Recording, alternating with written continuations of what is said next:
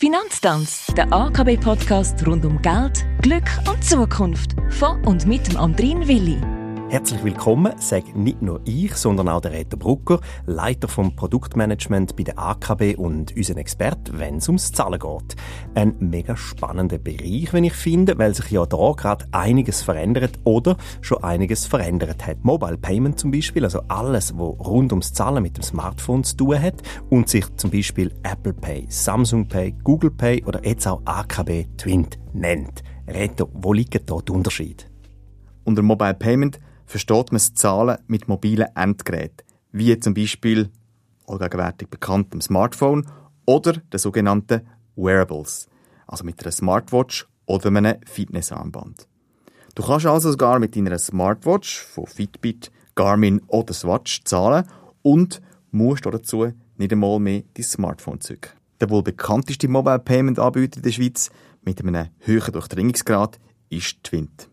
Mit der AKB Twint App kannst du mit dem Smartphone nicht nur online oder vor Ort zahlen, sondern mit der Peer-to-Peer-Funktion Geld anfordern oder versenden. Auch stark verbreitet sind Mobile Payment Anwendungen von Apple Pay, Google Pay oder Samsung Pay. Mit denen kannst du aber nur zahlen, online und offline. Bei all diesen mobilen Zahlfunktionen muss man ja immer eine Karte hinterlegen. Welche Karte von der AKB kann man denn dort registrieren? Du kannst alle AKB Debit- und Kreditkarten bei den genannten Mobile Payment Anbietern hinterlegen. Dazu gehst du einfach in die One-App, also dein Cockpit, wo du die Übersicht über alle deine AKB-Karten hast und tust in der One-App die gewünschte Karte in wenigen Schritten beim entsprechenden Mobile Payment Anbieter hinterlegen. Ui, da bin ich jetzt überhaupt kein Fan. Ich habe immer das Gefühl, dass das nicht so sicher ist, wenn ich da meine Kreditkarte auf meinem Smartphone hinterlege. Du schaust mich aber so an, wie wenn ich da komplett falsch liegen würde und schmunzelst. Ja, also, das Hinterlegen der Karte ist sehr sicher. Für eine Zahlung musst du einerseits dein Smartphone sperren und andererseits deine Zahlung per PIN oder Fingerabdruck Face ID freigeben.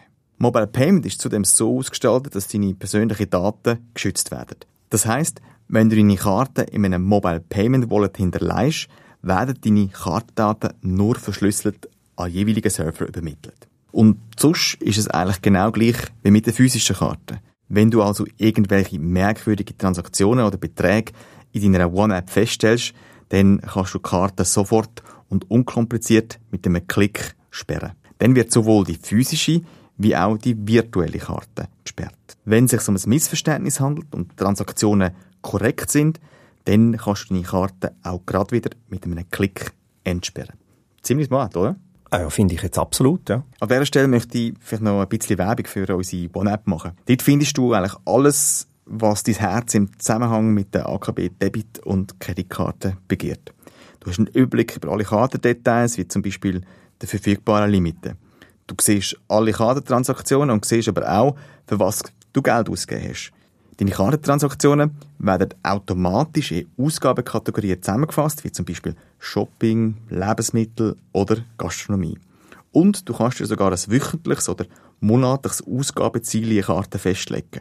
Zusätzlich findest du alle wichtigen Sicherheitsfeatures im Zusammenhang mit Karten, um beispielsweise deine Karte zu sperren, einen neuen PIN anzufordern oder eine Karte zu ersetzen. Und zu guter Letzt, auch deine Online-Zahlungen gibst du mit dem 3D-Secure-Verfahren mit einem Klick in der One-App. Eine App für alle Fälle. Danke, Reto Brucker, für deine Hintergrundinfos zum Mobile Payment. Und ja, es scheint manchmal alles ein bisschen komplizierter zu sein, aber meistens ist es das ja gar nicht so. Bei der AKB gibt es verschiedene Möglichkeiten, Auskunft zu erhalten. Das kann man via Kundenberaterinnen und Kundenberater, per Hotline, telefonisch und natürlich findet sich auch viele nützliche Infos immer auch auf www.akb.ch.